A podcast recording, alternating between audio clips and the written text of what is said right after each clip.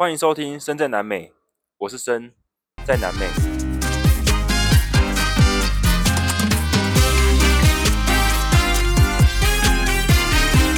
好，我在哪里呢？没错，不要再说了，我还在波哥大。原本预计想说礼拜六可以拿到车，礼拜天就可以走。结果呢，他跟我说我的保险还没有付钱，他们要付，paperwork 我还没有做完，所以。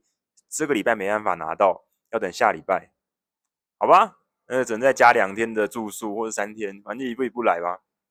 我在这里已经待了十五天、十六天，可能准备迈向二十天。哎，你要知道，一在旅游的时候，在一个同一个地方待上十五天啊，十天好了，就已经非常久了。待个三天五天其实就很够了，对啊，除非你有特别行程，但我都没有啊，所以我在这里当地生活已经非常非常习惯。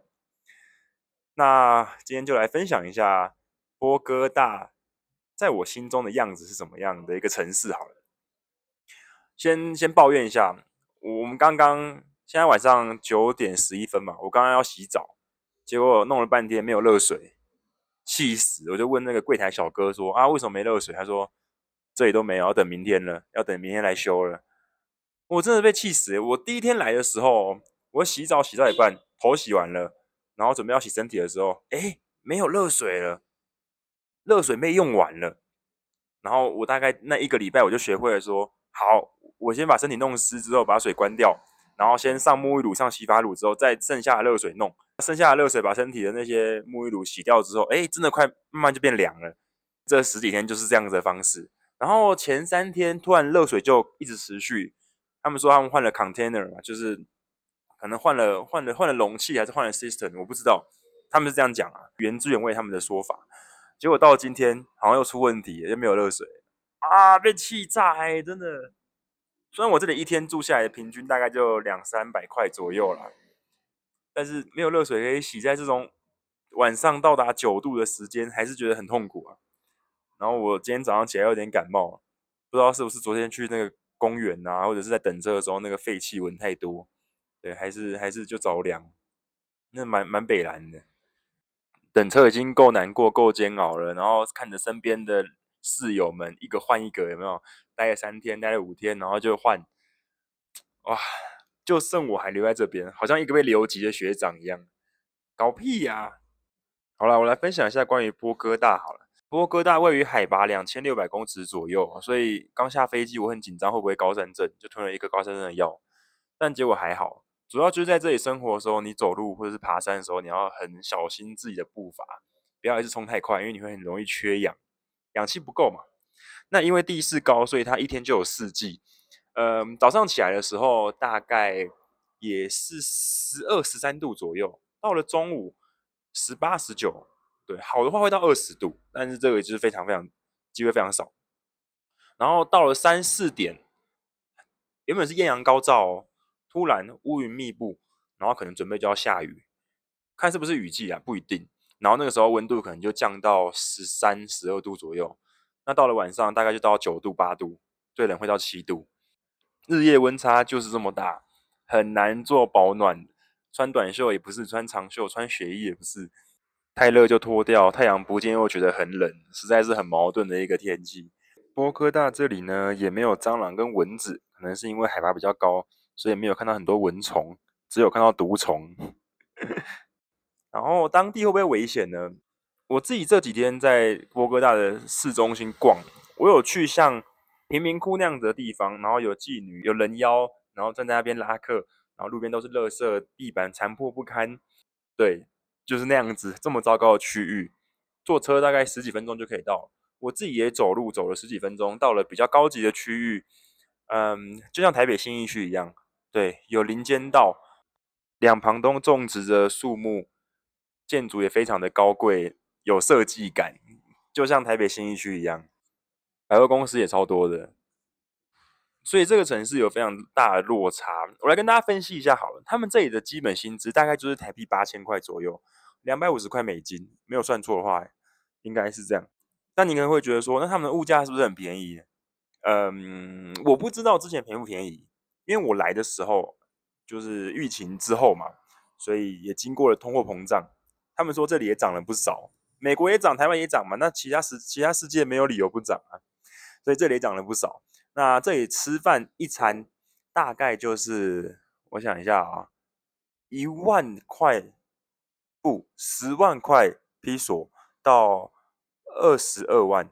平均价格啦，当然你要吃一些路边摊可能更便宜，但是如果是一菜一汤，就是美努得地啊，就是他们当地的今日特产，大概也是十万五千块左右，所以呃换算成台币大概就是一百二十块或是一百块那附近吧。那对我来说，在台南吃饭差不多这个价格啊，甚至更便宜。我吃一碗干面，顶多就六十块，甚至高级一点。大菜肉丝面、麻酱面七八十块就可以解决了嘛，再加一杯饮料，那不是跟这里价格差不多吗？只是你要想哦，这里的基本薪资是台湾的除以三哦，所以他们还是要负担这么多、这么辛苦的生活杂费。这个只是吃哦，这个只是吃哦，还没有包含住宿跟其他的杂费哦，交通哦。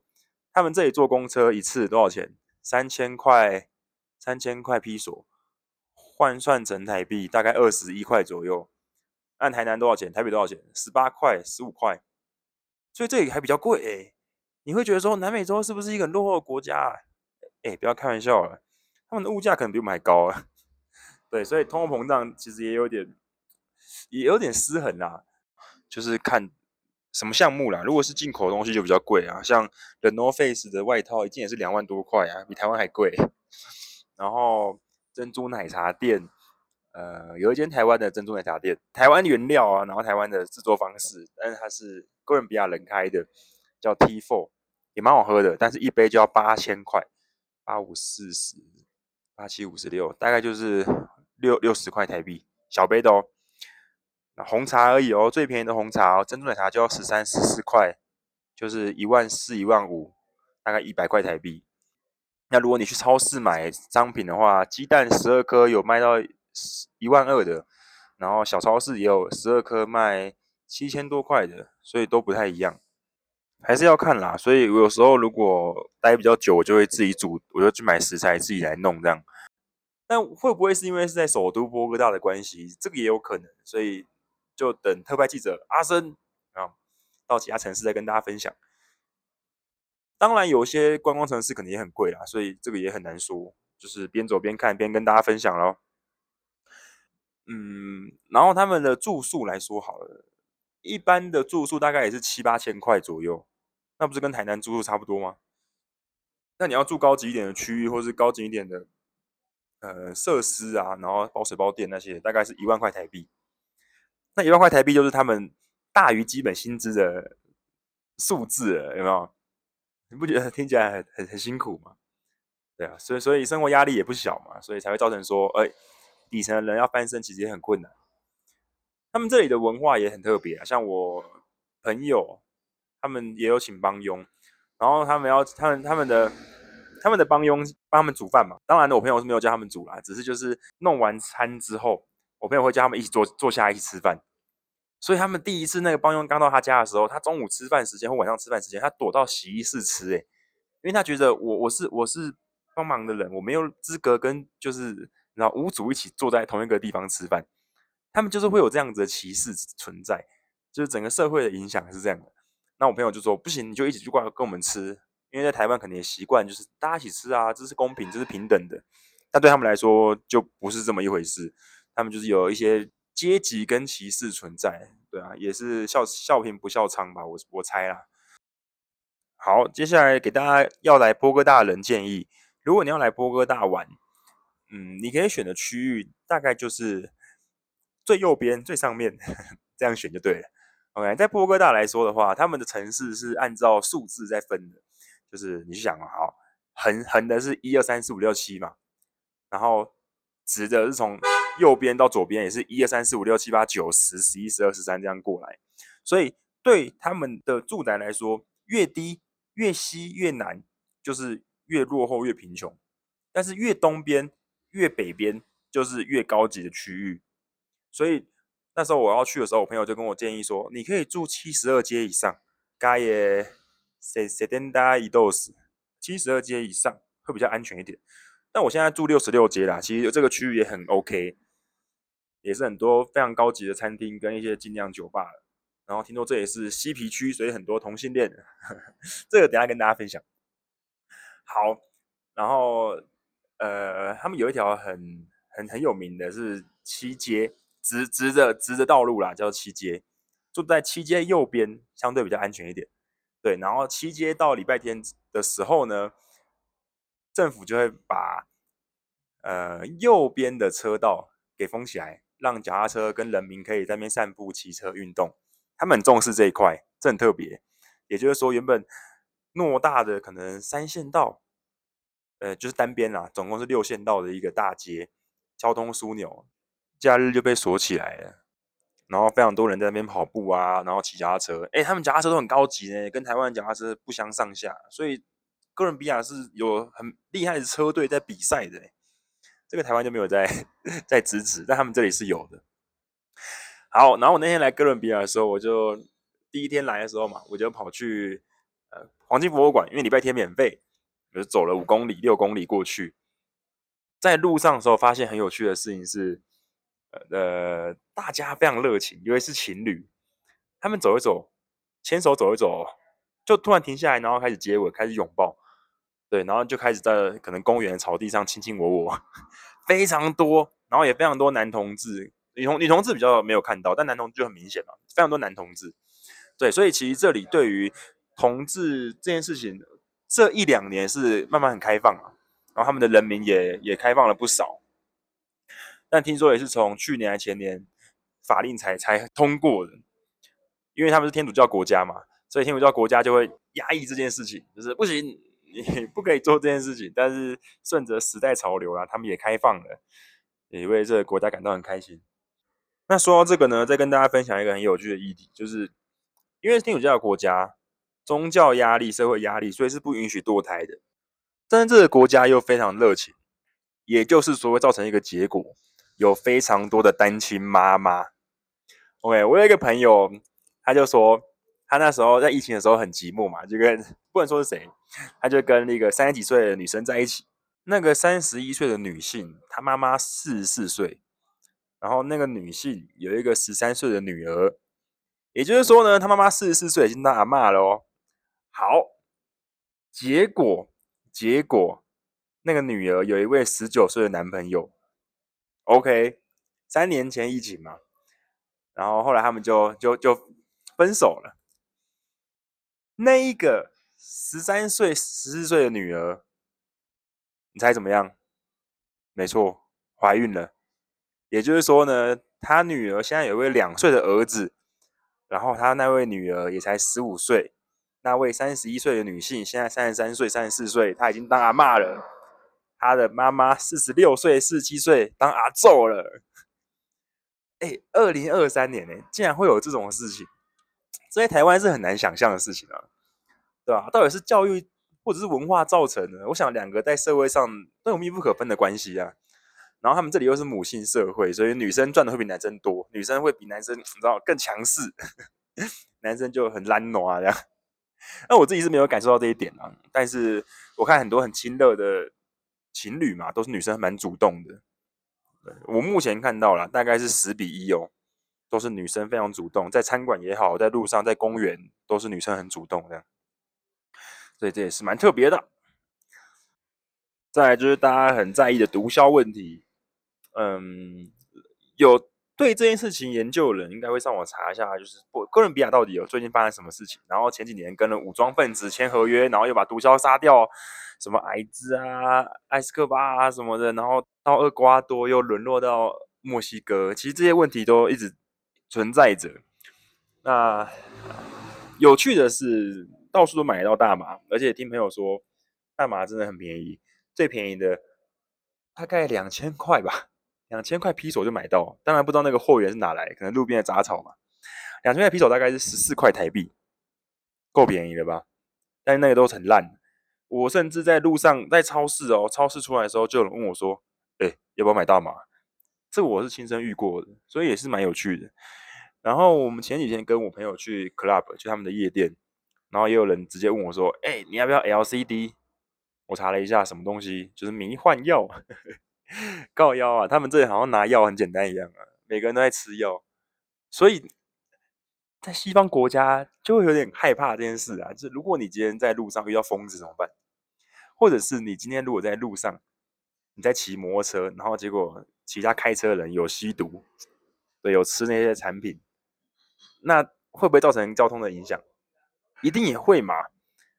所以我觉得禁毒这件事情真的要讨论啊。虽然说如果以大麻来说啦，它确实就是天然草本嘛，但是会不会造成不必要的社会成本？我觉得一定是会的。然后你又不能说啊，在家里面吃就好，怎么可能？在那种地方，你随便两个转角就会闻到大麻的味道啊，每天都闻到啊，那闻二手就够饱了，对吧？这就是这里的当地生活。然后关于民生必须交通，这个也可以分享一下。就像我们在这可能要坐计程车，他们当地都说不要坐计程车，要坐 Uber 比较好。那坐计程车跟 Uber 的差别呢？Uber 坐的是大概，我想一下哦。比较近一点或者时段比较偏门的，大概九千块披索左右，大概七十块台币。然后如果比较，诶，如果比较远一点，或是比较尖峰时期，大概是一万八、一万五都有，甚至两万，大概一百四十台币。对台湾来说，这就很便宜嘛，因为你在台湾跳表，可能可能好以从台南来说好了，可能从台南火车站到南法梦时代，大概就要。两百多到三百啊，有这么多吗？差不多啊，两百多，两百多吧。对啊，那如果从高铁站到台南火车站，大概就要三四百块。但在这里的话呢，还有很多因素要加入讨论，包含它会塞车。那 Uber 的价格就是已经先设定好了。我有一次在南方的公园，跟我朋友他们一起坐车回来，那时候我印象很深刻，我叫车的时候是九四点半，然后他就写预定到达时间，竟然是五点四十。我想说。为什么会这样啊？这是不是系统错误？因为我没有用 Uber 嘛，在台湾没有用过 Uber，然后是不是系统错误？算了，结果呢，一回去哦，短短的，我想一下，也没有很远，大概七八公里而已吧，七八公里左右。当然有一些山路要绕啦，但是因为塞车的关系，我们到的时候真的就是五点四十分，我们坐了一个小时的车，哎，啊，那一台车收多少钱？好像才一万六，一万六大概就是我们的一百。一百块台币左右，跟我吃一餐差不多，在这里，所以他们交通整体来说更便宜。那更不用讲他们当地的 taxi，如果他们当地的计程车坐的话呢，基本上三公里以内嘛，他们就会锁定在五十。那你会五十是五千块吗？不是，他们有一个对照量表，你可能跳到八十的时候，它对照出来是哎九千三；跳到一百的时候，对照出来是哎一万一万一千。一或一万两千，他们有一个稍微对照量表，但是五十的话，基本上就是负五千一，所以前面三公里、五公里，你到时候就是五千块披索，换算台币多少？五五二十五，二十五块台币，三十块台币，太便宜了吧？很夸张吧？这这这就是这里的交通啊！所以有便宜的地方，也有贵的地方，一定都有，只是就是看你能不能去发现，跟能不能体验到。我很幸运，我都有体验到，而且我没有被再去卖掉。好，那最后来分享一下他们的交通吧，就是跟我这一次主要目的有关系的交通。波哥大有一个很有趣的事情，先讲摩托车好了，他们的摩托车每个都在全罩式安全帽，我在路上没有看到半顶半罩式或西瓜皮。重点是他们的摩托车跟台湾的摩托车也不相上下，都差不多，而且挡车占大多数，很少看到小绵羊或者是那种速可达塑胶车，都是挡车，然后两百起跳啊，一百五这样子。他们这里也非常盛行，像我们的 Uber 或者是 Foodpanda，常常就是挡车，然后后面载一个箱子这样。那他们也说，我这种人骑车的也要小心，因为他们可能会抢你手机，然后就是兼外送兼抢劫。也有可能会发生，而且他们交通是爆干烂，真的是非常爆干烂。地板烂就算了，好像被炸过一样，可能就是地板有一个破洞，然后放一个轮胎在上面，说啊，这里有东西，要小心哦。我们可能是天坑嘛，台湾也差不多啦。对，可能就会放一个三角锥，他们就会放一个轮胎或者放一个啊东西。然后，呃，他们在骑车的时候，也会开车的时候，也很少有一次开车。很少看到打方向灯的，机车有看过，但开车真的很少，超北蓝就直接切过去。